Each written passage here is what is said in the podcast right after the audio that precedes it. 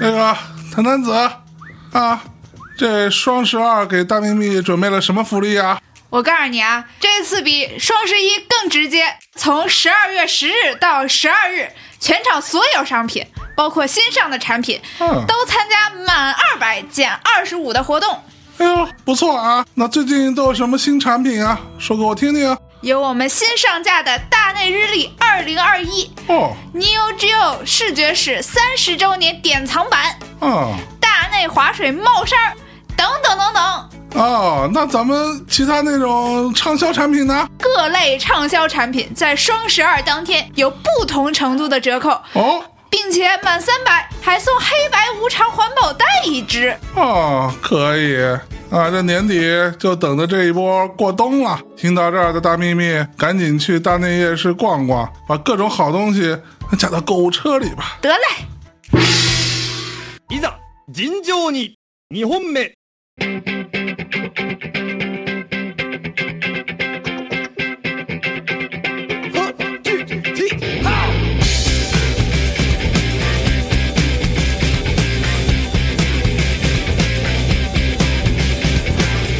哈喽，大家好，欢迎收听大内密谈，我是香蕉。我是 Red，哎，这期我们接着聊 S N K 的 Neo Geo 这个系列哈。嗯，上一期我们最后聊到了《噬魂》系列啊的第一作，就是《噬魂》。那我们这期将接着跟大家继续去聊 S N K 这家公司在他们的后续所经历的各种各样的事情。嗯，其实今天回过头来看呢，这家公司是一个非常传奇的，对于整个游戏行业来说都是有着举足轻重的贡献的一家公司。嗯。啊，尤其是在特别莫名其妙的通过这种嗯对战游戏塑造人物这件事情上，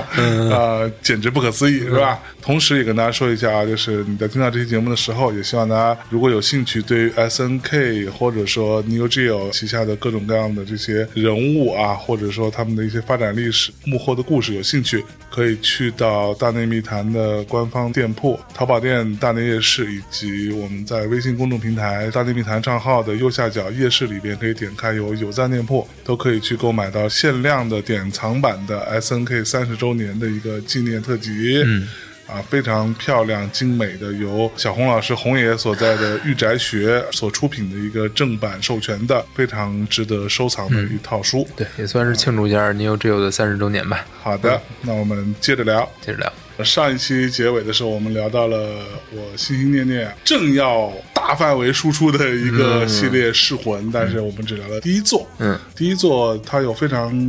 了不起的一个开创性作用，首次引进了怒气值的系统，呃对，怒气嗯底系统，国风的设定，和风的设定，也包括砍杀时候非常血腥的一些画面，嗯虽然在美版都被和谐掉了，是吧？那其实他们是在第二年，就是一九九94年年，紧接着马上推出了续作。续作《真噬魂》《霸王丸地狱变》嗯，这一年可是出了不少游戏，哦，是吗？嗯，有这个《龙虎之拳二》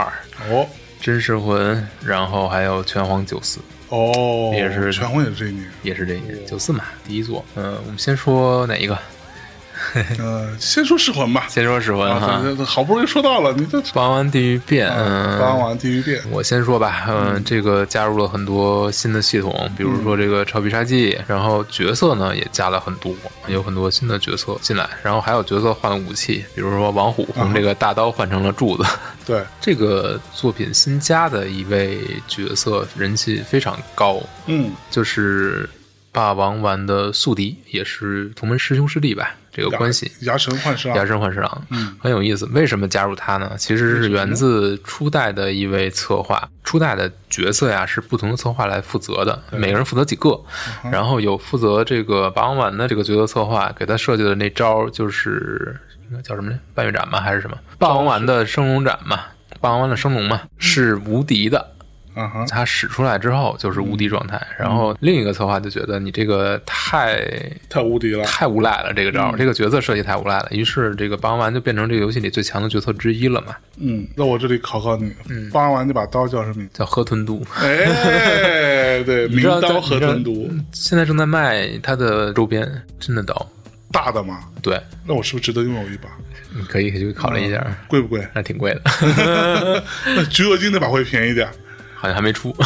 好吧目前就这一把。然后因为这招太强了，所以有另一个策划觉得非常不满，嗯怎么办呢？为应对这种不满，他在第二部作品里面就推出了另一个比较平衡的角色，嗯那就是橘右京。橘右京呢也有类似于升龙的这种招式，使出这招之前，他就会把脖子往前探一下，这时候他的判定就会出现。所以呢，这个角色就展示出这个策划的这种设计理念，哦就是性能越高的招式，你就要留出越大的破绽。而这个其实正是噬魂系列的一个核心，嗯哼，就是高风险高回报嘛。是，所以说，像霸王丸这一招，其实相对来说是有一点偏离这个逻辑的。对，嗯，其实我在玩的时候，我个人的感受是说，使霸王丸相对更简单一点，因为它真的还蛮强的，所以不是太会玩的人，你使霸王丸，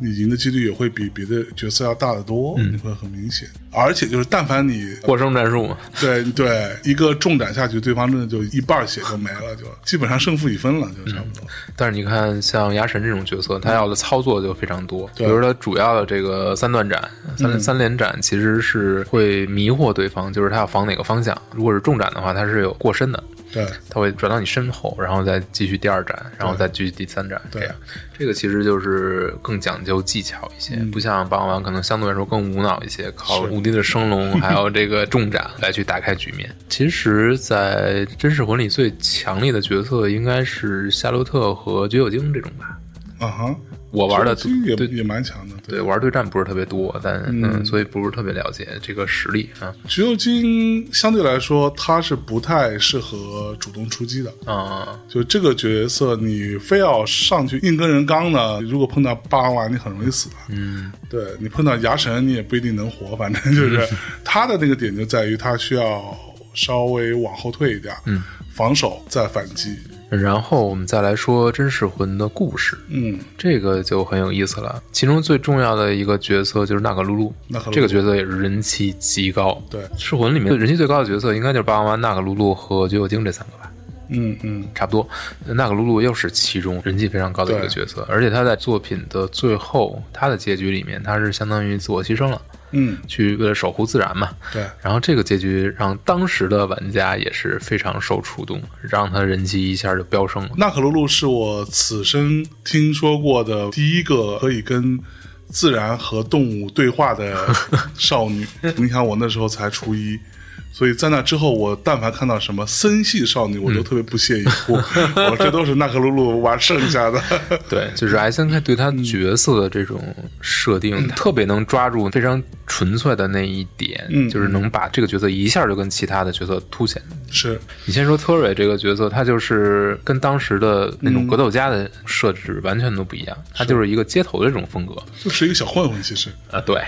嗯 好吧。然后你再看纳可露露这种身份，其实在当时也是非常新的。你现在可能觉得都是烂大街了，嗯但其实人家刚开始创造的时候，都是一种很难的这种状态。对，就是纳可露露是一个带音的少女。嗯，对，哎，是《真实魂》里就出现了罗刹跟修罗这个没是，有没有，那个是到第呃，第三真代。噬魂已经出现了什么呢？很有意思，就是真噬魂里的纳克鲁鲁的二 P 形象跟一 P 形象的表情是不一样的，哦更加阴沉一些，因为配色也不一样，对表情也不一样。对，而这种设定其实是他的角色策划额外加班做，啊哈就哈是特哈，特别喜欢这个角色，所以才专门做了这个。其他的角色策划还觉得特别的不公平，为什嗯么他就可以多占用一个动画， 多多占用一张图片、一点容量来做这个？是但是确实这个角色人气很高嘛，而且他的 EP、2P 这种不同的角色、不同性格这种设定，也是三代出罗刹和修罗系统的一个灵感来源，啊，就是从那儿来的。哎，那那个什么剑圣什么之类的，呃那个是这个其实是三代才有的，三代才有的。啊三代才有的，二代是没有，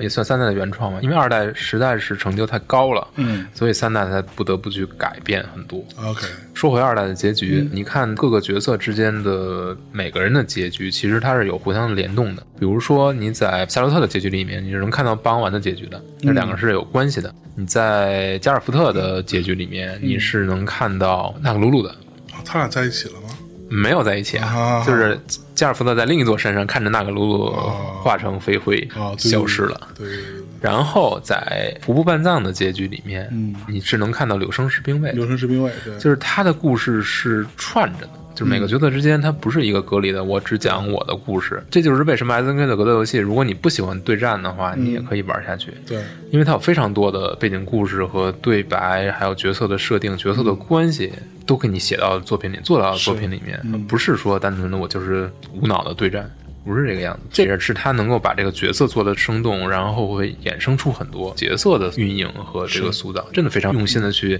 打造自己旗下的这个角色，去维护他们的形象。这个我觉得就非常像美漫产业，它是一个以角色为中心的。对，而不是以作品为中心的这么是一个产业。对你看 S N K 也是，它最宝贵的财富就是它这对角色，因没为错这些角色在玩家心中有非常高的这种认知，大家都知道。对，所以他之后可以一直出嘛。对，其实说白了，你只要继续出噬魂，只要别太烂，嗯，就好像我们今天看复联是一样的。对这里边全都是你认识的、你熟的，你知道他发生过什么事情的这些角色，对，自然会有情感投射嘛。对哎，那个谁，手掌破沙罗是这一代吗？说战朋友是三代，哦，现在才有。三代才有。那橘右京的老婆是怎么了？是我记得他是有一个喜欢的人，应该是二代的结尾有出现。啊哈，一代就是一代帮女的追着他吧，我记 得。二代你在打赢了之后，也会有一大帮女的就追着他，他就是一个非常偶像小鲜肉那么一个存在对嘛。对对对对虽对。然他的发型很诡异，是一个蓝头发 的一个长发蓝头发的一个但是白衣剑士，对白衣剑士，然后他是得了什么病是吧？ 费劳吧，肺肺痨之 类，所以经常哮喘。会咳，新会冠对咳 咳完之后出血，完了还要经常吃苹果，对然后还会削苹果。 他其中有一招很重要，就是他把苹果扔到空中，然后唰唰唰唰削这个苹果。对对对，有时然后候不嗯消。就把人也一起削了，这样子，对，很神奇的一个家伙。对，后面的作品里面，他的原画还是设定的比较美型的，嗯嗯，一代、二代可能看不太出来，嗯，对对对 对，是，但是二代这个结局其实也造成了一个问题，嗯就是因为人气最高的角色挂了，嗯，这个死亡你又不好轻易的把他拉回来，所以怎么办呢？重启 啊，大世界，这个时候他们其实还没有这种想法，没有这种点子，所以他们怎么做的呢？就是后面的作品全都是前传，哦，是 吗？对，哦，这我还真不知道。所以这也解释了为什么每一部作品里面它都能出现。啊，哈哈哈 ，so this，三四五，尤其是五五的日版它都是零嘛，嗯，然后噬魂灵对嗯这个时间设定都是在二代之前，也就是说，因为纳可路的人气太高了，你把他写死了这个事儿，你是不能轻易的收回的，这样的话粉丝就会崩溃啊。是但现在已经无所谓了，可能也没有那么多死忠粉丝了。 还是有的，嗯， 还是有的。嗯，下面我们谈另一个系列吧，哎就是最为长寿也最为知名的系列《拳皇》。嗯，拳皇系列九四是系列的第一作，这个作品是一个明星大乱斗的一个设定，对而且它彻底的吞掉了之前的时间设定。因为这一作里面，其实你能看到饿狼传说队和龙武之拳队的年龄可能差不太多，对，但是其实，在之前的故事设定里，他们是有年龄差距的。嗯哼，啊，这个作品的灵感其实来自于之前《饿狼传说》系列和《龙武之拳》系列这种联动，收获了非常多的好评。然后他们想，那我就把 S N K 旗下的这种知名角色一网打尽吧。那古德尼一直都存在，到现在也没得到解决。拳皇里边为什么会没有噬魂的角 色？呃，重要的原因就是他们的时代设定实在差太远了， 哦，但是也不是没有，《拳皇十四》里面就有有谁啊？有那个露露。哦，是吗？但这个解释嗯呢，是因为这个时空穿梭的这种，哦呃，对就就可以解释了。量子力 学，量子对力对对学，对，但是可能之后就会有更多吧。嗯嗯而且很多联动游戏里面都有，嗯，比如说卡普空对 S N K、S N K 对卡普空里面都有霸王丸、纳鲁鲁这些角色。是，嗯，说回来，说到拳皇九四，之前你问过我一个问题，上一期就是拉尔夫和克拉克的形象设计，哎，这个很有意思。最初他们的设计就是跟 Lambo 一样，就是赤裸着上身，然后系个头带。嗯是，但是这个角色策划把这个交上去之后嗯嗯被打回来了，有 S N K 要求对他们进行重新设计，然后把他们设计的更加现代一点，所以呢才变成了现在这个形象。而一开始呢，他们两个角色基本长得一模一样，就是拉尔夫和克拉克一样，只是一个拉尔夫系着头带，一个花的头带，嗯包头吧算是，然后克拉克戴着一个帽子。嗯，后来为了进一步区分两个人，给克拉克戴了一个墨镜，嗯他由此就成为了一个墨镜党嘛。但是很重要的就是他们的招式不一样，九四里面招式很相像，但是也有一些不同，他们的攻击距离、攻击判定就是判定框是不一样嗯的，然后伤害不一样，种种不一样吧，让他们变成两个性能非常不一样的角色。嗯然后又加了一个新的角色进来，就是哈迪兰这个角色还跟卢卡尔有一段非常复杂的背景故事嗯嗯。嗯九四其实可以说的非常多，啊，所有的角色其实从其他作品中搬过来之后，你都要对它进行很细微的修正的，让它能够符合这个系列的设定。嗯所以你看，很多角色都瘦身了，比如说柔特在嗯原作里面非常壮，嗯在这个游戏里面变得非常苗条。嗯很多角色都做了这种设定改变，《追玄宗》是又重新设计了一下他的服装，嗯，设计师角色策划是想把它变得一个非常受女生喜爱，嗯但是好像在内部遭到了一大堆女性设计师的挑战，嗯然后调整了很多次才最后成型。然后很有意思，就是《饿狼传说二》跟《拳皇九四》是同一年，嗯然后设计《拳皇九四》的时候，这个角色设计得知这个《饿狼传说二》里面板崎百合将成为一个可用角色，然后他们就想，我们一定要把这个角色也纳到我们这个作品里面。所以最开始跟 King 同一队的啊，不是不知火舞，也不是板崎百合，哦，是谁呢？一个是雷电，就是那个摔跤手，《荷兰传说》里面摔跤手；一个是 Billy Kane，这三个角色本来要组成英国队的，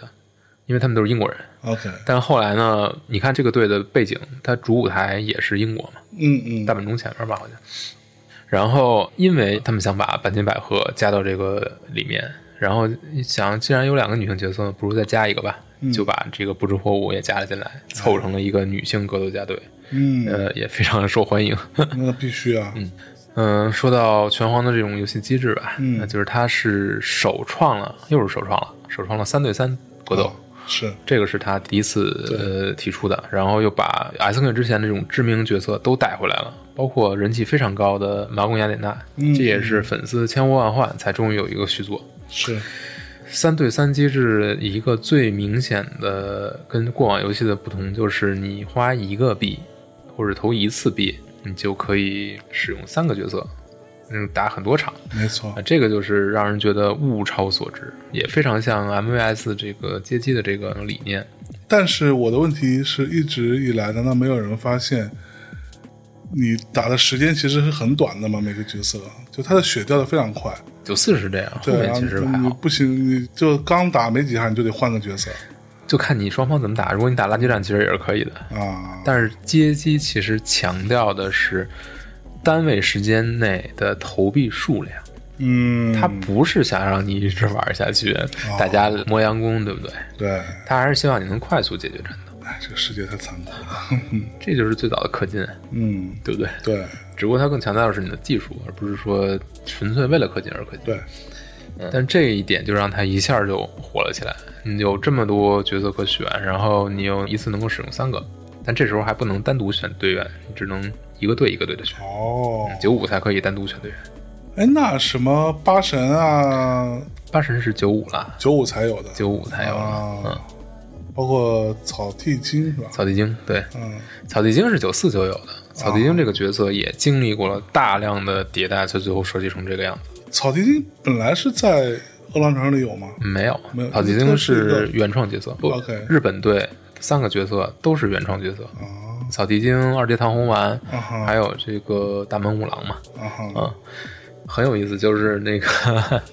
草地精这个角色一开始叫做雾岛翔，也是一个格斗家范儿的这么一个角色，一身白衣吧。然后他的这个衣服袖口还有裤子的底下是有这个火焰的颜色的。然后是一个非常冲动的这么一个角色，嗯然后你在《拳皇两千》里面，他是作为一个 striker 出场，一个原著的人物出出场，嗯后来经过迭代，慢慢的才设计出了草剃精有一个先祖，就是他草剃一家都是使用草剃流的古武术，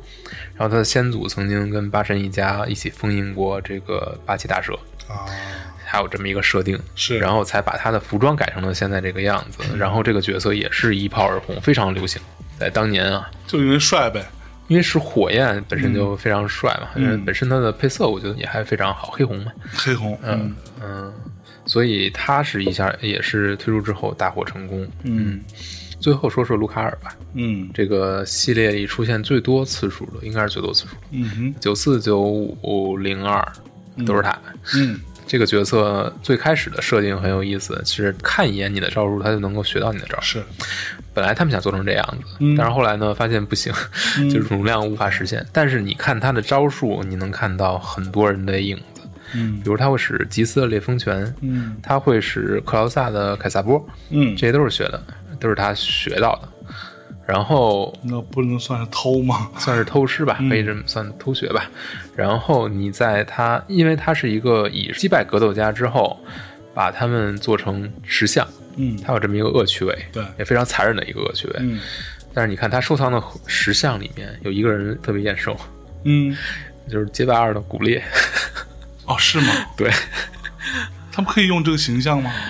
我觉得应该是不能用的嗯，但是做成石像之后，其实分辨的也不能完全说就是他吧， OK，但这头发呃，也发是型也是一个恶搞。是，这个两家互相恶搞是有传统的，嗯比如这个街霸系列里面的火影丹，嗯，就是是恶搞极限流队，啊，他的很多招式都是效仿，包括那身道服的颜色也都是恶搞嘛。然后火影丹又是街霸里面实力最弱的一个角色， 就是说故意的两家互是喷，呃很有意思。然后下面来谈 S N K 的另一款硬件，嗯我们之前不是说 AES 最大的一个推广难度就在于它的极高的定价，尤其是它的游戏。因为主机大家还可以忍，你买一个主机你可能用几年，对吧？但是游戏如果一款二百美元，那这个人确实接受不了。对，虽然你的游戏确实比其他游戏强但是真的强了那么多倍 吗？啊，对啊，但是只是这种画面的增强，对吧？所以呢，SNK 决定推出 Neo Geo CD 主机， OK，改用 CD 介质，跟原来的电路卡那种大卡带相比，可以节省非常多的成本。嗯于是它的 CD 光盘游戏的价格就降到了四十美元，这已经是非常便宜了，哦，终于，终于降下来了。嗯但是 CD 主机呢，又出现了一个更严重的问题，就是它最开始推出的时候是单倍速的光驱，也就是读取速度超级超级慢嗯慢，啊，就是一场，比如说以这个月华剑士为例吧，嗯这可能是他们后期的一个游戏了。首先，开场动画要读取。嗯很长时间。然后进入开场动画，你选故事模式要读取，然后故事模式之后你选完人要读取，嗯，然后角色的开场动作要读取，我去，做完动作之后你才能开始玩儿，然后一局之后你还要读取，读取速度是非常之慢的。嗯所以这就导致 CD 虽然成本一下就降下来，但是实际的游戏体验非常不好。他们怎么会用一倍速的 CD 呢？这就是一个当时的硬件的限制吧。你可以看到，就是这个时代的 Neo Geo 的它的硬件已经不是顶级了，嗯，它很多硬件的选择已经没有做到像以前那样领先业界很久的时间。是虽然他们后来在日本还推出过一个双倍速光驱的 CDZ，双倍数也没好哪去，也没好到哪儿，就是缩短一半嘛。嗯但是这个都没有推到北美市场，嗯所以 CD 主机也不算非常成功。嗯虽然它为 CD 主机其实推出过一些独占的游戏吧，比如说这个 Cross Wars 这个二。应该就是独占的，然后还有推出过一款很有意思的 CD，就是贝和九六出的一个 CD Collection。这个光盘里面有什么呢？没有游戏， 里面都是这种角色的背景故事、音效、配音，然后角色动画这些东西，把它收集到了一起。但是后来没有继续出。S N K 推出 Neo Geo CD 的这个时机其实非常不好，嗯因为它是在你像九四年推出的，然后九五年世嘉的土星就出来了， ，OK，索尼的 PlayStation 就出来了，嗯而在九二年就已经有飞利浦的 CDI 主机和世嘉的 MD 的那个 CD 那配件都已经出来了，所以它在推出的时候已经 CD 已经不是一个新鲜的东西了。是嗯然后它的性能又远不如次年推出的 PlayStation 和这个土星，所以一下就被比下去了。 OK 这就是它硬件方面的，应该算是首次失败吧。嗯，终于失败了，对，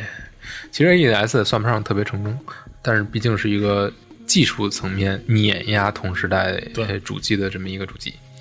与此同时呢，大约九五九六年，街机行业开始往下走。这个最主要的诱因之一就是家用机的流行，尤其是像 PlayStation 和土星、嗯这些主机，它基本上已经能够实现和街机相同的品质了。读取速度可能会稍微慢一些，嗯比如说《拳皇九五》移植到这个土星的时候，速度极其之慢，读取速度。当时你看当时的 PS 上的拳皇，每一局之前都是要读取的。嗯嗯拳皇九五当时它土星版是非常之慢，以至于 S N K 又推出了一个加速卡专门卖，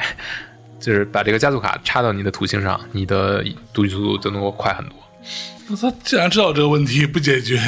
非得卖一新的配件，那就是当时就是有这个问题嘛，然后它的很多主要的系列都开始出现一些问题。比如说呢？我们先来说这个《饿狼传说三》，嗯是相当于整体重做了，所有的角色都重新绘制了 OK 然后系统也大改，它变成了一个三线系统，然后什么叫就三线系是有三条线，前中后，嗯然后你主要是在中间这条线来作战，然后但是你可以主动切换到前后两个线。然后《恶狼传说三》呢，做了非常多的剧本、剧情，加了很多新人物，比嗯如是嗯山崎龙二，就是这个作品出现的山崎秦嗯秦钟雷、秦重秀，新的反派，嗯然后新的故事线，大量的过场，嗯角色呢也加入了这个超必杀技什么的，反正做的非常认真，但是卖的不行。嗯于是呢，大量的基板被拿回来重新利用做 Real Boat 饿狼传说，这是饿狼传说这个一次变化。但是它也有一个首创的东西，首创的是什么呢？就是用必杀技来取消普通攻击，就之前是没有没有人这么干过。没有人这么做过，就是没有把它做成一个系统，正式的系统。在之前九四里面，其实 Turret 的普通战 C 战力重拳第二段是可以用它的必杀技取消的，这是一个有这么一个例子。嗯但是作为一个系统，是在《饿狼传说三》里面正式的引入的。嗯，然后再说另一个作品，就是《噬魂三》斩红狼无双剑，啊，《斩红狼无双剑》整个画面角色完全重绘，嗯，然后对，好像是跟二差距很大的。差距非常大，嗯然后风格变了，原来是那种偏写实吧，可以说，嗯后面这个就偏卡通了，偏漫画了，对啊，然后我觉得他的原稿都还蛮突出一些水墨的质感。对对，非常，尤其它的主画这个封面也嗯是水墨的，白敬影二画的，非常强的一个画师，嗯但是它有一个非常大的问题，就是变动太大了。首先，画风变动太大了，然后它的系统变得太大了。最大的一个问题就是它砍了很多玩家非常喜欢的角色，他夏洛特没了，啊，对，柳生十明卫没了。是这些角色都是玩家特别特别喜欢的。当他然加入了谁来着？啊加入了那个谁好像一直都在。飞羽贤丸，嗯，哦，费翔是一个很无聊的角色。新主角嘛，对，我觉得千两狂死狼是一直都在的。对。然后加入了手斩博沙罗，其实一个非常好的角色，哦，我特别喜欢说到不上了。嗯一个丧到极点的对， 一个就是一个鬼魂，嗯他是个鬼是吧？不是不是，他是失去妻子，嗯，他的胜利动画总有一对个妻子的魂魄在他身边嘛，对，但他整个人长得就是那种像个僵尸一像样个。僵尸一样，对对对，对，然后使各种瞬移，他使一个那种三刃的，三刃的一个，但是一个带锁链的那么一个玩意儿，对对对对可对。以飞出就飞回来嘛。对对对，就他真的这是一个非常悲情的角色，嗯，也是我第一次在游戏里面感受到这种悲 情，就是他获胜了之后，嗯你想想，比如说像橘右京获胜之后，就是一堆姑娘过来对对对对，啊，然后他就赶紧跑，对吧？他获胜了之后，就是突然之间就变成他怀抱着一个女子，嗯，然后这个女子其实就是他老婆，嗯，但是这女的突然之间她消失了，就消失了，变成了一堆骸骨，嗯，然后他就啊非常痛苦的，跪地，对，你觉得这个人就永远会在这里面不停的轮回轮回，在做这件事情。对，牙神的那个胜利动画也也很逗，但是我都忘记了他是喝酒，哦对，然后喝了一大碗酒嘛，然后还有一个小青蛙一直跟着他，哦对对对对，那个特别逗对对对小青蛙对不知，道青蛙是癞蛤蟆，反正看不清楚，但是那个就一直跟着他，跟他形成了一个特别有趣的一个对照，对对对，就是他是一个特别冷血、特别残酷的一个人，但是会对这么一个小动物会嗯特别产生一种感情，很有这意思，是电影里所说的救猫咪嘛，嗯，对，它有它人性的一面。对对对。哎，牙生是师哥还是师弟来着？家臣跟霸哦应王该的是关系师弟吧？这个我其实说不定得查一下。嗯但是反正两个人都是那个谁的弟子嘛，嗯就二代的，哎呦，记不住名字。嗯嗯嗯，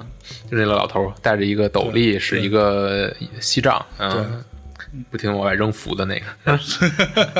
但是《噬魂三》虽然做了这么多的改动，比如它加入了剑制系统，不同的剑制可能对应的新手和老手吧。你说剑圣你就没法防御了对，啊，你就就只能攻击，对对对，然后还加入了修罗和罗刹。对不同的角色可能有很多招式不一样，对，然后形象也有不一样，又不一样配，色也不一样。对，比如说最大的变化就是纳可露露，嗯它的罗刹版本是七个狼，嗯，而不是手里一个鹰了。对，它可以使用的招式也都随之发生了非常大的变化。鹰转狼嘛，对，那这个设定后面也继续延续了，延续到了四代。对，嗯，但是三其实已经开始有一个迹象，就是开始脱离原作，尤其是初作设立的这种风格，嗯，就是它开始招数变多了。其实没有那么写实了吧？对，我觉就得是哦更嗯夸张一点，更对，就是它不再那么所谓的高风险高回报，不是那么强调这个了，对，可能是觉得更希望学那些强调连接的这个格斗游戏吧。就对它会让你打起来很爽，对或者准确点说是看起来很爽，对，但是它真的是很容易就死了，没有那对么对刺激了，对对对对嗯，对，就是不是那么讲究战略，不是那么讲究一刀见胜负的那种刺激了，嗯，就是格斗游戏有一个问题，就是格斗游戏越来越发展呢，它的速度越来越快，嗯，因为技能在提升嘛，就设计的也会进化。它速度越快的时候，就要求你有大量的输入，嗯这就跟星际一样，对你考验你的这个每秒输入了。对如果是变成这样之后，你不断强调我能把这个招连上，只是因为我手速快，嗯，那它就会慢慢脱离格斗的这种本质了。因为大家拼的都不是拼脑子，不是拼操作，而是拼你手速。但是星际可不是拼手速，你是对我是是对我们是家是星际你有偏见没，有没有，星际还是拼脑子， 我举个就举个 例子，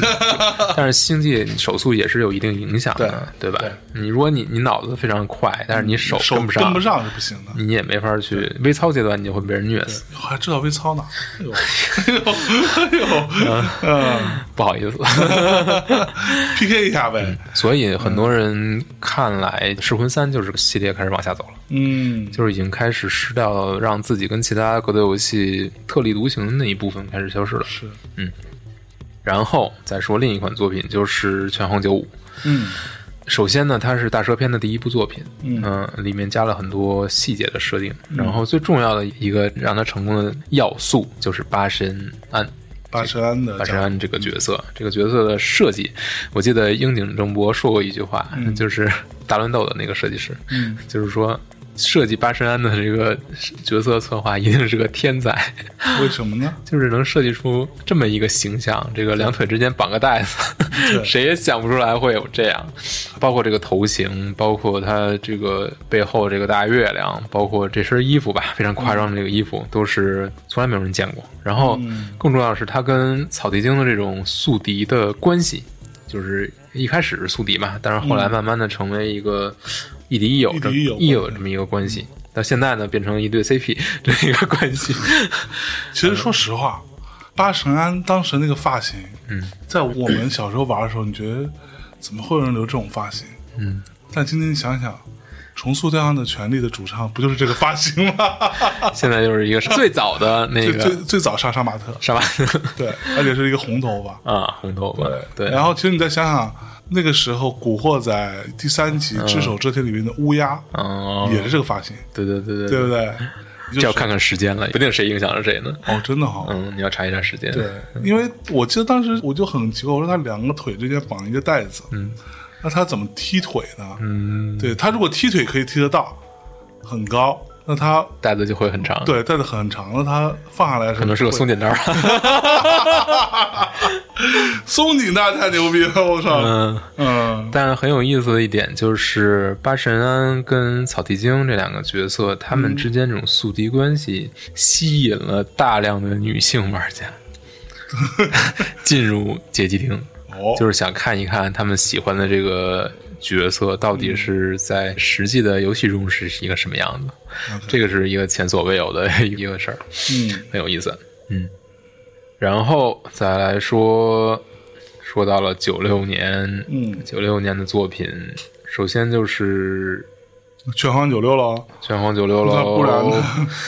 九六首先是正式的引入了大蛇一族吧，在九五里面还是卢卡尔借用了大蛇的力量，但是失控了，他自己控制不了，嗯所以最后毁灭了。真正的幕后黑手是谁呢？就是九六的 BOSS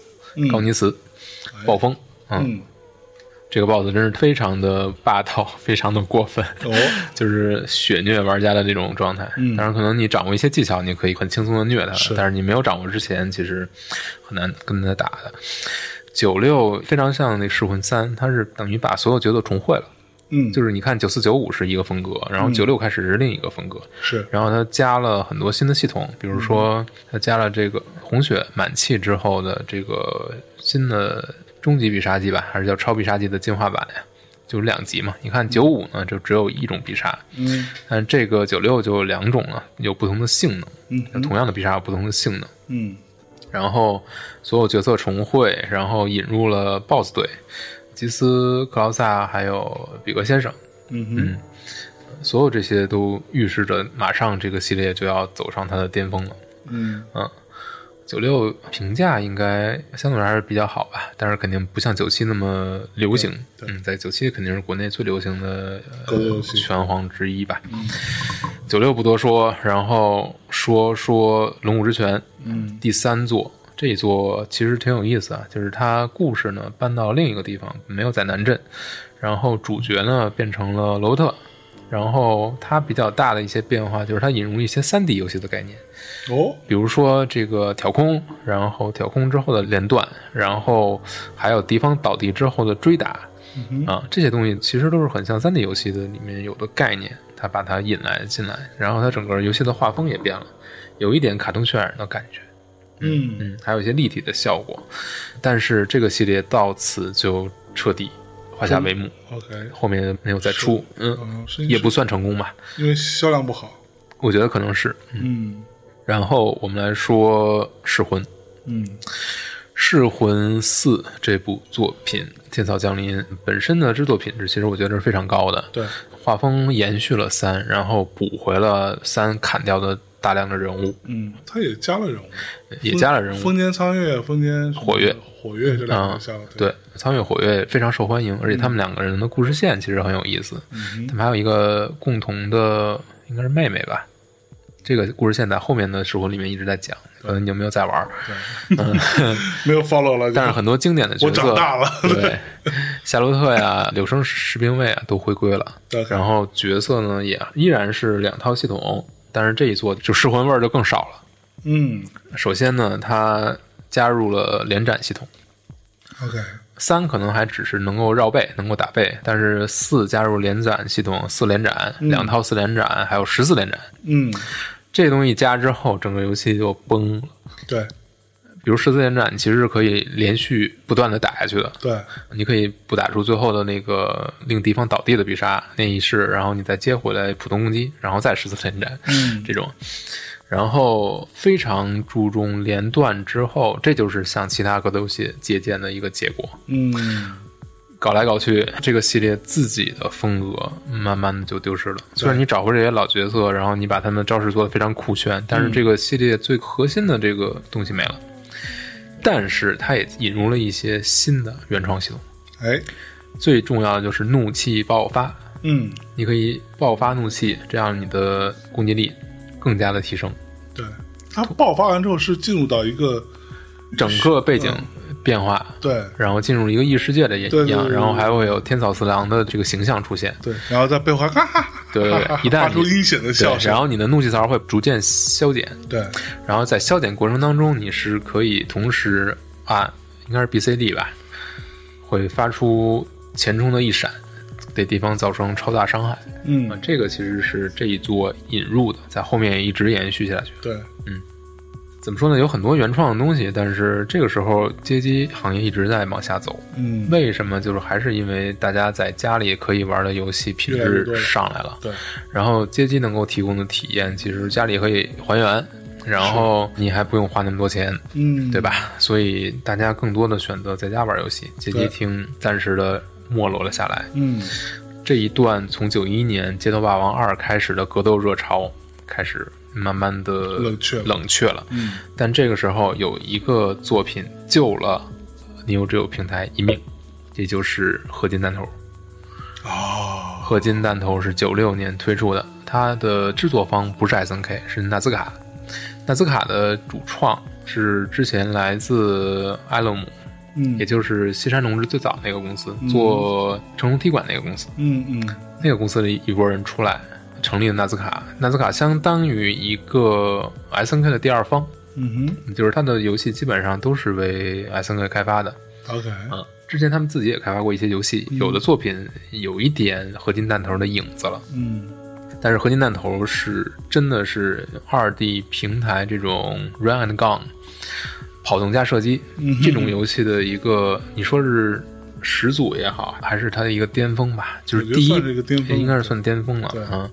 这个类型算是它彻底的给它定义下来，对，然后它最为知名的就是它的角色的这种像素动画，嗯像素动画非常的精致，不管是主角的这种流畅的动作，帧数非常足，对，然后动作非常的流畅，然后敌人有各种各样的小动作，他们有各种各样的非常奇怪的生活习惯，对日日常生活，对对对对敌方的日常。是这个什么烤个肉啊，喝个啤酒啊，嗯 对对对对睡个觉啊，对啊，晃来晃去 的，晃来晃去的，非常可爱，然后让人都不忍去射杀的对，但是又觉得很 爽， 靠近了捅一刀是吧？嗯，扔个雷啊之类的。嗯然后这个游戏里面大量的这种载具的设计也是非常的原创，对。就你从来没见过这种就有当时我看的时候，我觉得还挺美国的，嗯，你对会觉得是一个很美式的设计风格。对对对，，不是很日式的那对种风格嘛，但是就是充分体现出这个平台处理像素的强大的能力。嗯然后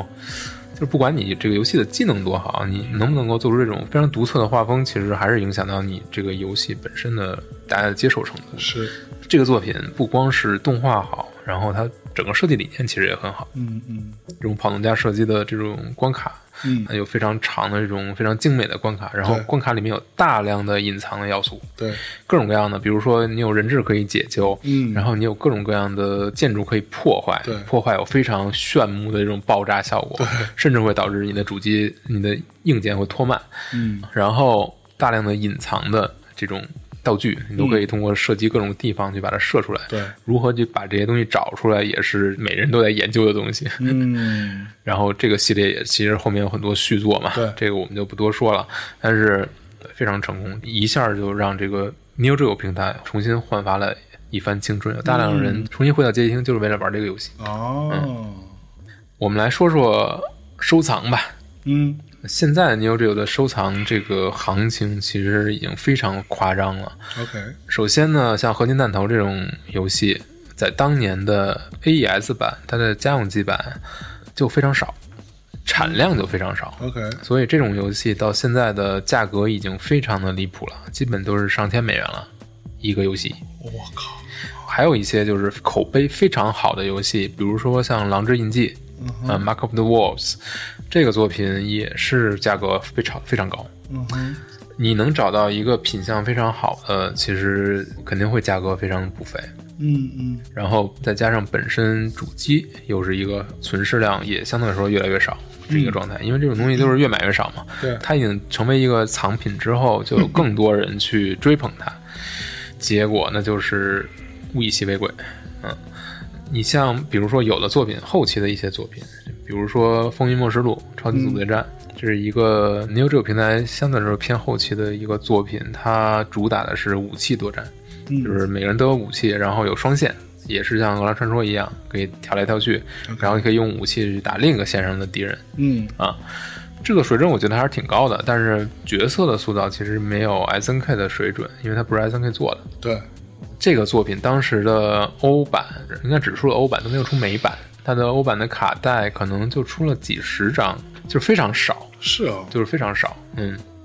现在一款也都不是现在了，可能是几年前了。一款这个《风云魔术录二》的卡带，如果是欧版的品相好的话，卖到五千美元以上。我去，然嗯后特别逗，就是我们这书里就有一句话，就是这个现在的收藏已经高到一个天价的状态了嘛，嗯但是里面说就是当年那个价格还有人觉得高，你想想你当年买的话可能二百二百美元嗯是对吧？你买了，你现在五千我去，啊，嗯这个就是也很有意思吧？为什么会它会成为很多人的梦寐以求的街机或者家用机？为什么呢？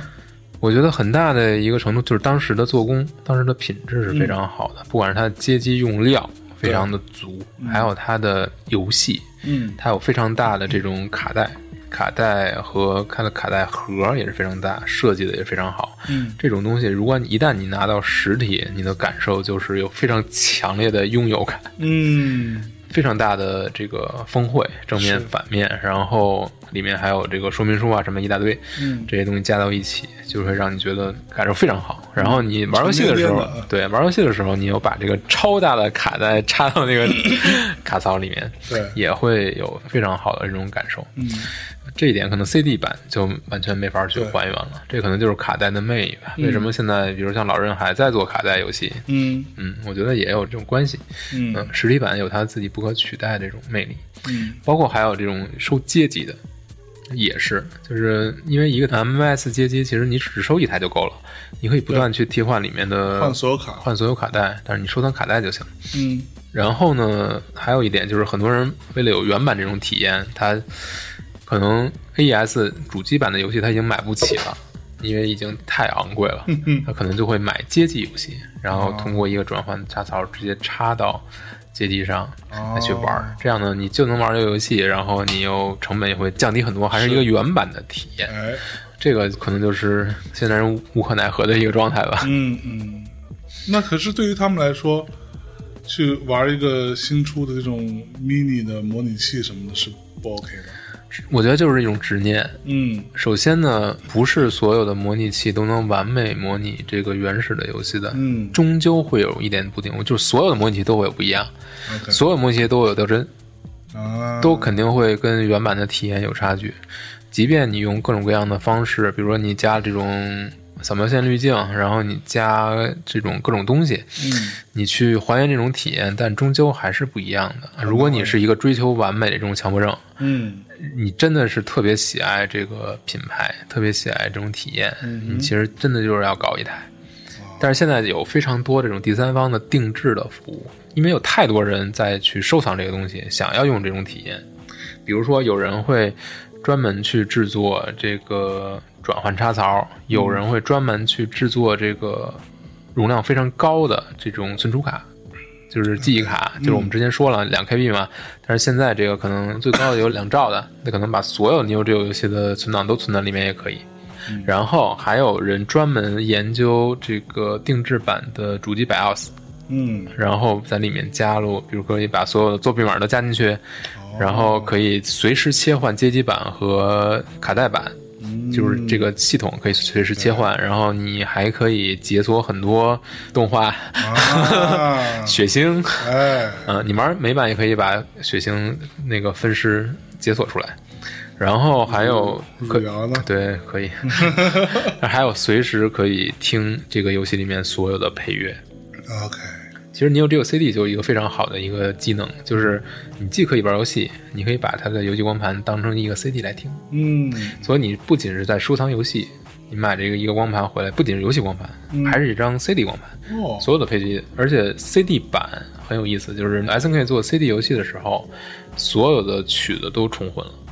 OK，所以它的配乐啊和街机版是完全不一样的。哦，然后它所有的原声，每个游戏的原声都会出两版、嗯 o r i g i n a l soundtrack 和 arranged soundtrack。arranged 哦 soundtrack 就会充分利用 CD 的这种容量去做得做更好更多的音效、更多的配乐、更多的编曲，这样。而且它的音乐也是非常非常经典，有非常多传世的曲子，嗯，嗯到哎现在大家都一听就能耳熟能详，勾起回忆，勾起回忆。嗯这个都是为什么它能现在有这么多人喜欢吧？而且我觉得很大一个原因就是，当年真正玩街机这帮人，其实到现在他是有消费能力的，嗯他想要找回当年的那种拥有机皇的体对验，，机皇现在买得起了是啊，对吧？大不了多花点钱嘛，多花点钱嘛对，。花不了多少钱。还有我看到一个很有意思的，就是现在有人定制这种卡带，就是这个卡带呢，可能是可以把所有游戏都烧进去，嗯，然后但只需要买一款就行了。这个一款的价格可能就是相当于一个游戏吧，一个 AES 的游戏的那个，可能几十上百美元吧， OK，这样。但是就可以就让你用一种近似于原版硬件的体验，因为也是一个大卡带插进去，对，那你可以玩所有游戏了。但是你可能你每次要写入几个游戏到它的缓存里面。哈哈但是写入还需要一定的时间，但是这个整个体验基本上是能够接近原版的体验。嗯，但是现在你要想再进这个 Neo Geo 的收藏圈，成本就已经很高了。你可能在可能二零一零年左右进，可能还能有大量的东西你去淘到，不管是日本的这个 eBay 还是什么其他的平台，你淘到来说还是有机会的。嗯现在就是越来越少了。现在可能世界上拥有全套 Neo Geo 游戏收藏的人不超过五个。哇，你想要拥有全套原版的游戏，已经是基本上是不可能的了，因为很多游戏已经不公开交换了，可能只在收藏家之间才会流通。但是你说为什么会会变成这个样子？就是很因为很多游戏机其实大家都有很多回忆嘛，但为什么它会变成一个收藏界的这么一个，不管是新宠还是怎么样嘛？嗯，为什么呢？一个是存世量确实少，少，它有这种收藏的潜质；另一个就是当年的价格就高，当年的品质就高。嗯所以它流传到现在，它依然能够保存下来的也相对比较多。嗯尤其是你看，它游戏都是用这种塑胶的塑料盒去保存的，嗯到现在能够流传下来会相对来说多一些。但是很多其他的游戏，比如说超人的游戏，嗯，都是用纸盒包装的。纸盒想保存到现在可就太难了，是，不管是温度问题、湿度问题，嗯还是阳光暴晒问题，都会导致这个盒子的磨损。嗯反正现在你想进入这个 Neo Geo 的收藏领域，嗯，嗯，可能门槛已经很高了。慎入慎入。但如果你想玩一些 Neo Geo 原版的游戏的话，其实还是有很多方哎式选择的。啊啊比如说呢比如说完全不花钱的， 那就是模拟机；啊，但是如果你想花一些钱的，其实也有一些选择，嗯就是 Neo Geo 官方出的一些硬件，嗯虽然内部可能也是模拟，但是会经过一些优化嗯吧，相对来说会好一些。好一些。嗯，嗯，谈了这么多，我们现在来谈 S N K 的衰败吧。哎呦 喂，这么伤感的话题，对我们之前谈到，这个 Neo Geo CD 已经成为他们第一款比较势力的硬件产品了。那对现在来谈第二款，呃，这个就是 Hyper Neo Geo 六十四，哎，这是一款新的基板，是一九九七年发售的。SNK 生产这款基板主要的目的是取代已经显得有一点过时的 MVS 街机。为什么呢？因为 MVS 街机其实是没有 3D 性能的。就是没有这种能力，虽然它是一个二 D 游戏方面的一个顶尖的硬件吧，嗯但是没有三 D 机能，所以跟不上时代了。那这个时候已经推出了什么呢？比如说 VR 战士，比如说铁拳，比如说这个魂之利刃，比如说这个 VR 赛车，这些东西都已经开始浮上水面，而且成为了大家现在最看重的这些东西。所以这时候是 PS 的时代 PS、土星、N 六四， ，N 六四啊这些然东西后再过两三年、三四年也就出 PS 二了应该是 DC 吧？嗯，Dreamcast。 ，Dreamcast，嗯，这所以呢，整其实个我一直觉得 Dreamcast 是一款被低估了的，啊还是非常不错的一款主机。嗯它的对，最大问题其实就是手柄设计的太可怕 了。怎么说呢？这个时代，呃，还你嘿嘿是什么意思？并没有表示认同是吧？呃，我觉得还行吧。啊 DC 的手柄应该都还可以。啊，不就是上面有一个那个小屏幕吗？对对对，特嗯别诡异，我觉得。有 N 六四的诡异吗？ 说出这个 Neo Geo 六十四吧，这个系统呢，它有几个非常严重的问题。首先是它的性能不行，这说第一款游戏是一个赛车游戏，嗯然后大家一看呢，它推出的时间已经比较晚了，嗯九七年，然后效果呢又不如隔壁的 VR 赛车那个效 VR 赛果，车完全比不上人家，那你这个硬件显然就有点问题嘛。对然后这个主机上一共就只有七款游戏。 OK 就是它生命周期就两年，两年还是三年，在这一段时间内就推出了七款，而且应该基本都是第一方的游戏吧。嗯比较重要的有两款噬魂，三 D 的，OK，啊，《噬魂六十四》和《噬魂六十四：阿修罗战魔传》嗯这两部作品都是改成了三 D 格斗，嗯，也就是说会有很多转角度吧，嗯嗯反正就是能够躲开对方的飞行道具啊这种东西，但是没有受到好评，因为首先它的角色的建模就不太行，嗯呃，精度是不够高的。然后虽然有一些比较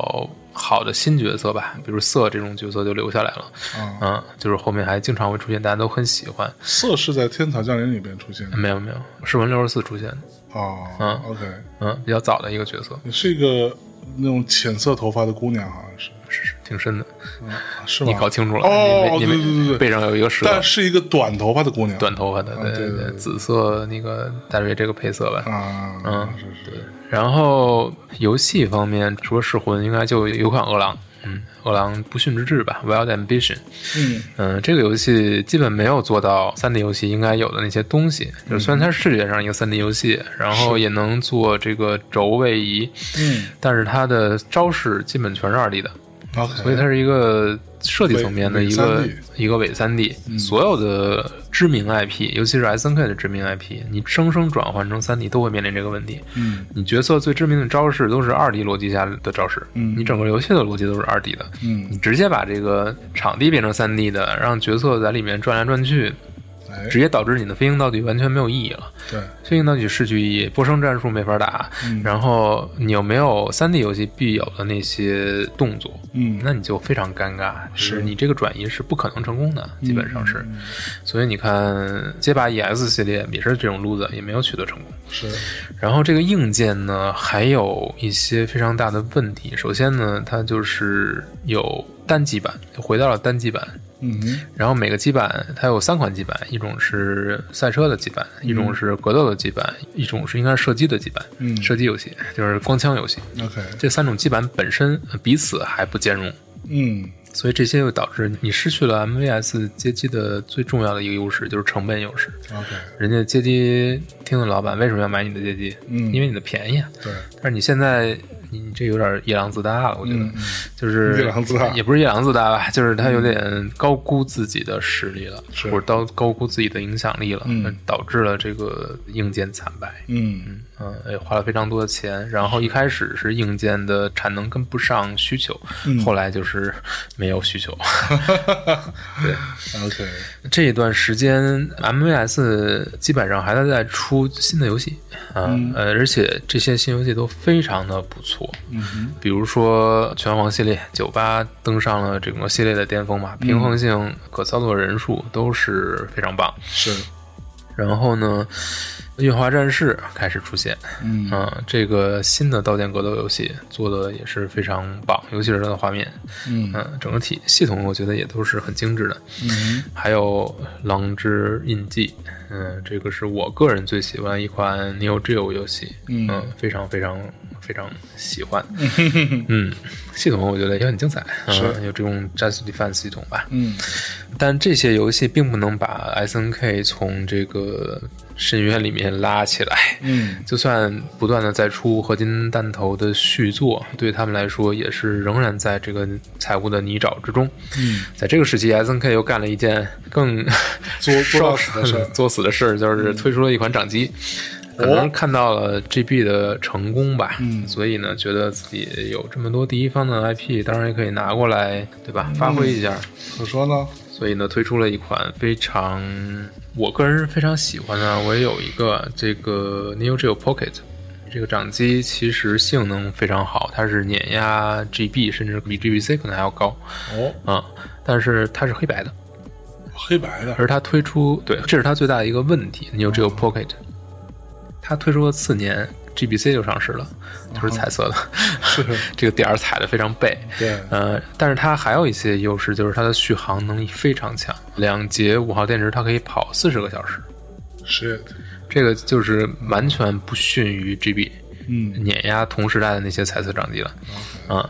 而且它还有非常强大的第一方阵容，你能想到的艾森 K 的第一方系列在上面基本都有。我我数你数一下啊，拳皇有两座，噬魂有两座，饿狼有一座，合金弹头有两座，月华战士有一座、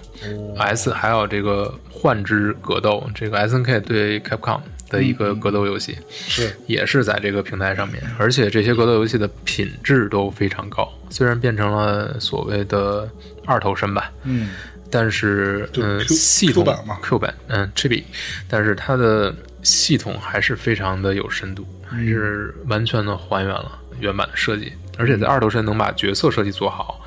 这个是更难得的，把这些招式能够还原出来。对 NGP 推出推出四年就更新了一款新的掌机，就是 Color NGP Color，啊，这么对快的吗？对，马上就这不更是新了自己。打自己脸吗？呃，对，这也是它的另一个问题。 嗯，那你不是把去年支持你的玩家当傻逼了？嗯，对，嗯哼，但是 NGB Color 其实是相对来说很少的一个取得一定成功的掌机，在这个 Game Boy 时代， OK，它最成功的时候在美国占据了百分之二的市场份额，我别嫌少。啊， 有宝可梦的那个怪物，你想想，有俄罗斯方块的那个怪物，在它的嘴里能刨出百分之二来说，了不起了，已经非常了不起了。还有一点可以值得一说，就是 NGP 跟 DC 是可以联动的，因为当时 DC 上有很多呃 SNK 的格斗游戏，比如拳皇有一支，九八移植过去改名叫九九，然后九九也移植了，应该。还有狼印也移植过去了。这些游戏，如果你把 NGP 的对应的游戏连上，嗯还有这个什么 Capcom 对 SNK，你把这个游戏把这个 NGPC 连到 DC 上，能够互相解锁隐藏人物。嗯，这种联动其实在当时也有类似的，那就是可能 NGC 跟 GBA 是可以联动的， OK，对吧？解锁内容。但是它联动的是 Dreamcast 对，但是它联动的是 Sega 的主机啊、啊，这个就是双方的一个战略合作吧。是但没想到双方的运气都不是很好，Sega 就此之后嗯就没有主机了，然后 SNK 就不存在了。呃，发生了什么事儿呢？嗯有一个铂金哥厂商 a r u z i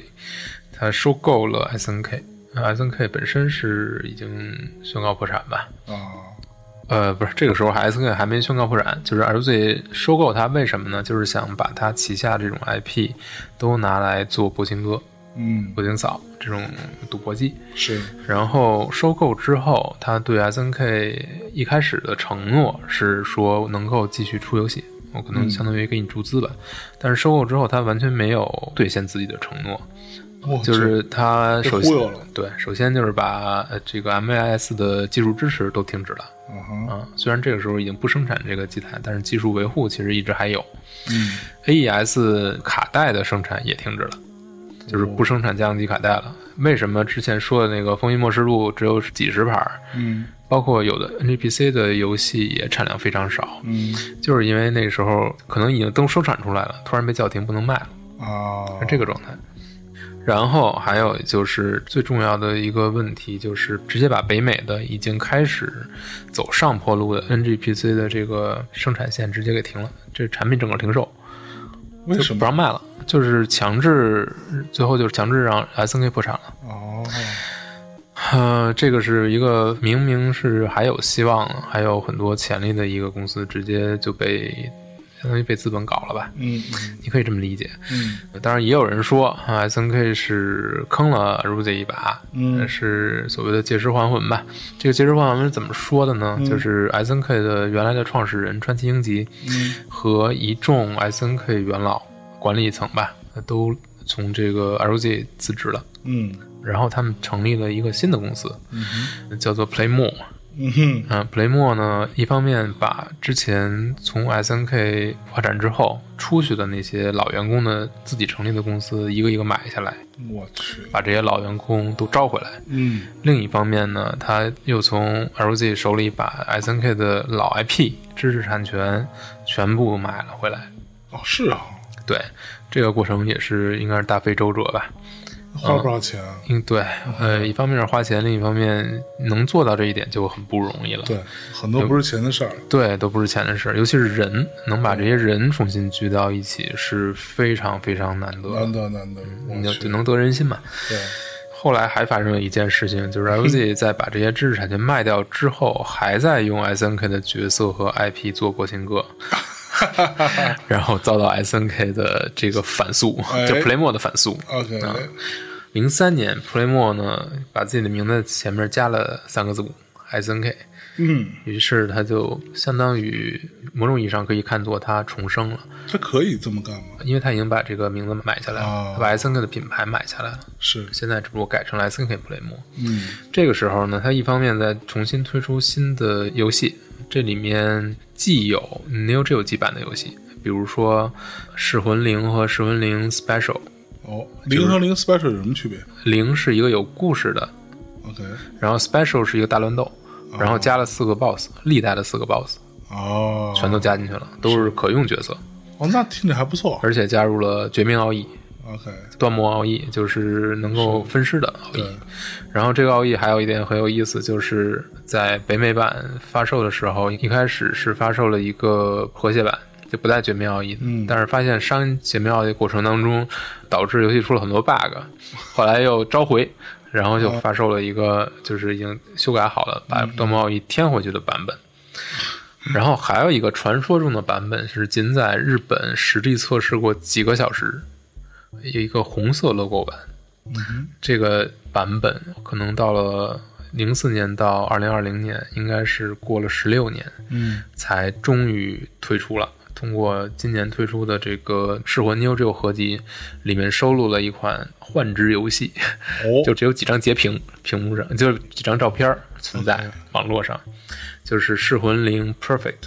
哦，这个作品呢是又重新打磨了一些平衡性，替替换了一些绝命奥义，然后有一个自己的故事模式，虽然很简短，但是所有的故事都在《噬魂六》里面得到延续了。 OK，然后这个版本等于是今年第一次发售，它也成了最后一款正式官方发售的 Neo Geo 游戏。从一下从零四年最后一款，往后拖了十六年，所以现在这个版本是可以玩的嘛这个版本是可以玩的，而且可以用模拟器玩。它是一个 Neo Geo 的 Room 游戏。 ？OK，就是已经有人 dump 下来了，从这个哦数据里面，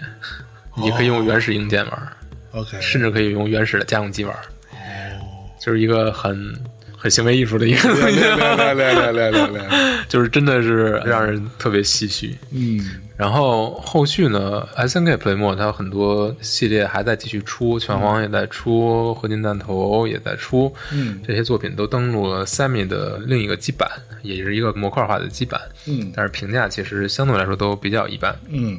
后来呢，有一段时间，Playmo 在推出 3D 的格斗游戏，尤其是拳皇系列的 3D，嗯还有包括这个《噬魂闪》，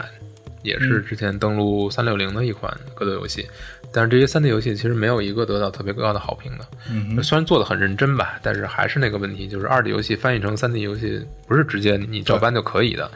你还是要有专属的设计。嗯但即便它做出专属设计，人们最认可的那种游戏模式、角色的招式仍然是 2D 的。嗯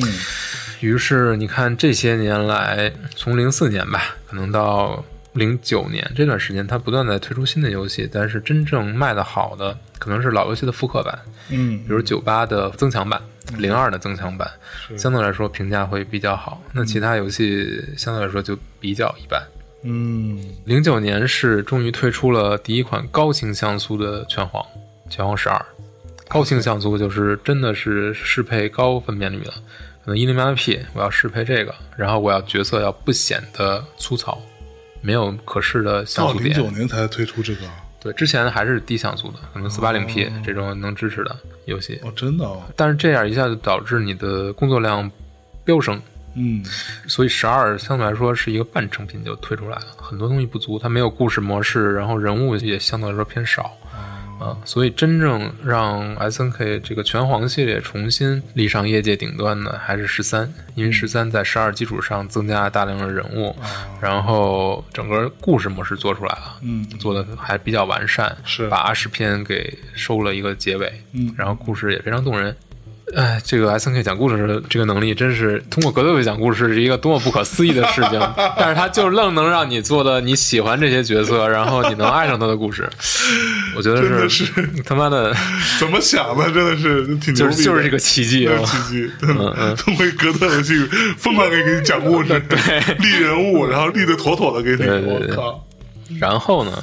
，Neo Geo 的硬件还在发售，这个时候就是一二年发售了一个叫做 Neo Geo X 的硬件、x 硬件非常有意思，它的理念，它是一个 hybrid，非常像 Switch。它是一个掌机，掌机有显示屏，然后这个掌机呢可以放在一个模仿 AES 主机的一个壳里，嗯，它把那壳打开，然后把整机插进去，然后这个把那盒盖上，就变成了一个 AES。然后 AES 后面有各种各样的视频输出口、电源，可以连电视。这个概念跟 Switch 没有任何区别，对啊，完全就是一个小 Switch。对，但是它的游戏是有内置的二十款，然后还可以用卡带 SD 来增加更多的游戏。嗯，但是它有一个很大的问题，就是首先它的视频输出非常糟糕，哦，另外一个比较大的问题就是，它是内部其实是一个模拟器，所以模拟效果优化的非常不够，啊，OK，画面显示不行，然后掉帧，然后拖慢这些东西都出现了。所以虽然它是一个也不是官方生产，它是官方授权。第三方生产的，就是虽然它理念很好，设计的硬件也很漂亮，但是实际游戏体验不行。就拉了个垮，也导致这个比较遗憾吧。然后我们 快进到了哪儿？二零一五年，一五年中国一家公司就是应该是通过关联方吧，等于收购了 SNK Playmo，就是三七互娱收购了。所以现在 SNK 的母公司是一家中国公司，是吗？对，哦吼，可能也是看中 SNK 的角色在中国的这种人气和影响力吧，认知度都非常高。嗯，二零一六年，SNK Playmo 正式把 Playmo 去掉了。就改回 S N，改回了 SNK，、呃，嗯同时把这个原来的 slogan 也拿回来了、t h e future is now。哦嗯，这个相当于正式的复活，完全的复活，同时也推出了拳皇系列的最新作《拳皇十四》。 ，OK，拳皇十四呢，就学习了这个街霸四嗯，开始的这个潮流。顺带一提，SNK 破产的时候，西山隆志呢成立了一家公司叫 Dimps。成立之后，它其实是成了一家外包游戏开发商，就是做外包游戏。然后街霸四和五都是这家公司开发的，我操，一切轮回了。轮回轮西回，山隆志开发了街霸初代，后来又做了街霸四五。四五，然后在这中间还做了噬魂 二，哦嗯，现在圣光二好像不是，它主要是《饿狼传说》嘛，《饿狼传说》初代嘛。嗯，拳皇十四吧，说说十四吧。十四的画面显然是遭到很大诟病，因为这还是第一次做高清平台的三 D 游戏，嗯画面比较差，但是人物非常多，系统比较完善，然后就是成品感非常强，完整性非常强。你相比同年的这个《街头霸王五》，可能只有十六个角色，然后拳皇呢，可能给你四十多个。对吧？这个以量取胜，本身设计、系统什么的都是还是不错的，就是品质非常高。虽然画面这个技术差一点，嗯但是这个产品本身的可玩性是非常高的，嗯它的完成度也是非常高，诚意在这儿。嗯，然后一八年发售了 S N K 女节狂热大乱斗，这个是把 S N K 旗下的女性角色汇聚一堂。它的前一部作品是掌机上的 S N K Gal Fighter，那部作品也是相对来说还受众还比较欢迎，所以还会有这么一部续作。这续作本身品质我觉得就一般吧。嗯。然后这个时期，它又推出了一款新的硬件，这个 Neo Geo 平台的硬件是叫做 Neo Geo Mini，这是一台小型街机。是，相对来说，我觉得设计理念很好。这种迷你街机同时能够连大屏幕，然后随时随地插一个 USB 就可以玩儿，很好。然后显示屏效果也都不错，但是它有很多潜在的问题。首先就是 Neo Geo 平台最赖以知名的微动摇杆儿，微动摇杆儿是什么？就是你知道 SNK 是首创这个八方向摇杆儿， 对吧？对，它的微动摇杆，它的 MVS 和它的 AES 主机都是有八个微动开关，就是你摇杆碰到那个开关的时候会响，嗯哼，就是咯哒咯哒。对，然后你如果玩格斗游戏呢，你就清楚知道你有没有滑到位。嗯然后你玩 NGP 游戏的时候，NGP 也是一个小摇杆，也有微动开关。嗯，就是你玩格斗游戏，你知道你自己有没有搓到位是非常重要的。对，就有这个手感，它有触觉反馈，也有听觉反馈。嗯，这个对于你搓招准确的出招是非常重要的。对，所以人们为什么这么喜欢 Neo Geo 的硬件，就是它这种细节做得非常好。嗯包括它的按键这种也是微动的，就是响应非常及时，对你不用使劲摁什么的，就非常轻松的就可以摁出效果来。嗯这种响应的及时在 Neo Geo Mini 上没有，就没有微动开关， ，OK，没有反应，就是没声儿，嗯也没有触觉反馈，嗯然后你按键也没有，然后你附赠的这个复刻 Neo Geo CD 手柄的这个手柄也没有，啊所以很多人就非常不满，就是说你既然叫 Neo Geo，你有没有把这个平台硬件最精彩的、最精华的部分你没有复刻出来，嗯嗯就觉得很伤感。然后还有一个遭人诟病的就是 Mini 会分不同的版本，限定版本有点多，嗯然后每个版本的游戏不一样，比如它有普通版，很像日本人干的事儿吗？对，做的有点过。比如普通版， 呃，一一套游戏，国际版一套游戏不一样啊。然后有噬魂版，噬魂版还有三种配色：霸王丸的、橘右京的嗯、纳可露露的。 ，OK，噬魂款呢，就是包含所有噬魂游戏，啊，就是你想把这个所有的款式收全了，你才能玩到尽可能多的 Neo Geo 游戏。稍微有点狠，嗯，呃稍微有点狠，但是而且其实卖的也也也也有点贵。大几百块钱吧，我记得是。对，大几百，接近一千了。嗯但我觉得它这种迷你的概念还是不错的，就是可惜嗯很多硬件没有做到极致。他后来不是出了一个那个大手柄？对，大手柄出了现在差不多一年了吧？啊一开始内置二十个游戏，每月解锁两款， ，OK，应该是，所以到现在应该已经解锁了全部游戏，一共四十款。嗯然后这个终于恢复了微动开关，啊，手感非常好，是 不是啊？实际体验告诉你。哦啊，当然，很多人可能还会有各种各样的抱怨，啊但是我觉得已经对我来说已经足够嗯已经可以了好，已经非常好。然后设计也非常漂亮，嗯它是纯白的，然后是仿照的原来的 Neo Geo CD 的那个小手柄，嗯嗯，然后有被动他开关，他那个是要接电视的，它要接电视，嗯。嗯它是这样，就是首先它是可以接 PC 的，直连 PC，嗯作为你玩 PC 游戏，然后格斗游戏都可以玩，玩模拟器也可以。哦，你就可以玩所有的 Neo Geo 游戏了。然后它自己呢，也可以连电视作为一个主机来用，里面有游哦戏。但国行版没有游戏，因为游戏还要审核嘛，这太麻烦了。但是你可以刷国际版的固件，嗯你也可以刷第三方的固件。嗯哼呃刷完之后，你就可以有里面所有的游戏了。 ，OK，而且它里面有八 G 的存储空间嘛，越说越像广告。嗯反正我就已经刷过了，所以就是里面有海量的，对吧？啊你，刷完固件之后，还可以支持那个 UniBIOS 嘛，就是你所有的东西都可以有，你还可以直接在上面玩《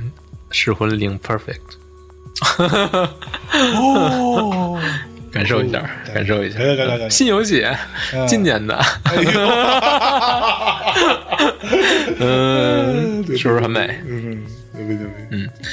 再说说同年发售的吧，因为这个摇杆是去年发售的，然后去年还发售了一个游戏，就是《噬魂小》，嗯，重启的《噬魂》，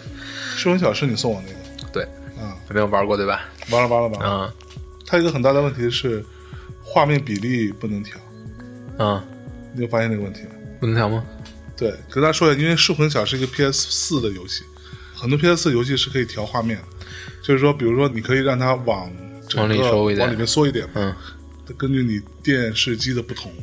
但它那是不能调的。你可以切出去，在那个系统菜单里调，应该是可以调，哦，它可能游戏里没法调。这这这应该确实这也是一个缺点吧。嗯嗯嗯但是这个游戏呢，首先它是一个二 D 游戏，嗯，它的玩法是二 D 的，它不是三 D 的，这就让它回到了原来那个感觉了。对，然后水墨风格做的相对来说比较精致了，嗯就是比拳皇是进了一大步，比拳皇十四。然后我觉得角色刻画还是比较传神的，嗯就是能够还原出二 D 的那个感觉来。是，嗯，另外就是角色的招式的削减，嗯保留的最精华的招式。嗯嗯，没有去盲目的做新招，对嗯而且它不是那种强调连段的游戏，回到了系列的根基，来强调你的战术，和反强调应你的反应。嗯这就是为什么它现在非常成功嘛。虽然卖的肯定也有几十万，肯定跟其他游戏是没法比的，嗯但是它能够让这个系列真正复活起来，而且不断的在出机票，那就是出新人物嘛。对这个就表明它是非常有生命力的，尤其是对战的生命力。对，系统我觉得是非常精彩。嗯，首先把来自四的这个武器爆发、一闪都保留了，但是把它融合到了初代的那种系统里面，就是它的各个系统，它的招式、它的一闪，然后武器爆发，它能够形成一个自洽的一个循环吧。嗯，就是你受创，然后你可能会长怒气，但是你怒气之后，你就会拥有一发逆转的这种能力可能性。所以你看噬魂小的对局就非常耐看，就是里面有各种各样的，就是你占据优势，但是你会担心一发逆转，然后就特别特别的精彩。再加上它有历代的最好最有名的人物吧，包括有些。比如《噬魂灵》的主角也都参战了，嗯，历代的主角也都参战了，所以如果你是一个噬魂粉丝的话，其实还是很值得去玩一玩的，嗯，非常好。然后现在《拳皇十五》已经公布了一年有余了吧？现在是除了一张 logo，我们什么都没有看到。还没有呢。对，，但我觉得如果它能够，首先画面能够进化到石文小的这个层面，嗯，然后系统能够像，或者说完成度能够像十四那样高的话，我觉得很有可能还是会很成功的。是，嗯，S N K 能够有现在这种生命力，我觉得很大程度上就是靠人。嗯，他能够取得这种成功是靠人，然后他可能踩错点儿失败了，但是他能够重新再回来也是靠人。也是靠人，他能够把这些人，不管是开发者还是粉丝吧，能把这些人的心留住，嗯，这个是很多厂商做不到的。对，现在很多大厂可能很赚钱，嗯，我就不点名了，对 一个一个的。是，你说真的，你觉得玩家新站他那一边嘛？嗯，我觉得很难说，是， 就很难说，啊就是你真的觉得这个厂商，你虽然给他掏着钱，但是你真的认同他吗？你觉得你喜欢他的角色吗？嗯然后你真的觉得他出新作你一定会买单吗？嗯，你觉得这个公司本身你是认可的吗？对，包括他推出了硬件还有软件，嗯，我觉得这个可能是 S N 跟其他公司不太一样的地方。是，嗯，虽然他历经坎坷吧，但是还有这么多人愿意去支持他，嗯，我觉得这个是最与众不同的一个地方。当然了，我们之前也说过，他做出了非常多的对于业界的贡献，嗯，这个可能现在没有很多人去提，没有很多人去回顾了，但是。这些都是实打实的对，真的是电子游戏的一个一个历史。只不过 S N K 是自己跟自己玩的比较多，嗯，就是自成一派，然后自己玩自己的硬件，玩自己的软件，软硬结合。可能到现在，随着它可能销声匿迹一段时间，不是那么占据主流视野，那嗯可能大家对它认知不是那么强了。是但是它对于电子游戏的这个发展做出的贡献，是你没法去忽视的。对。你是说白了，你今天要是回头去理一个所谓电子游戏的一个历史的话、s 嗯 N K 是要占到非常重要的一整章了。对，嗯对，，它的贡献非常非常非常大。说到最后，那就还是希望大家能够支持我们的书。对啊，这本书也是嗯小红老师和他的同事们花了很多的时间和精力，嗯，从版权方那边啊谈来谈去，是吧？嗯，然后还专门做了中文版的特别的封面，对啊，然后这本书是非常有诚意的，嗯啊，我自己先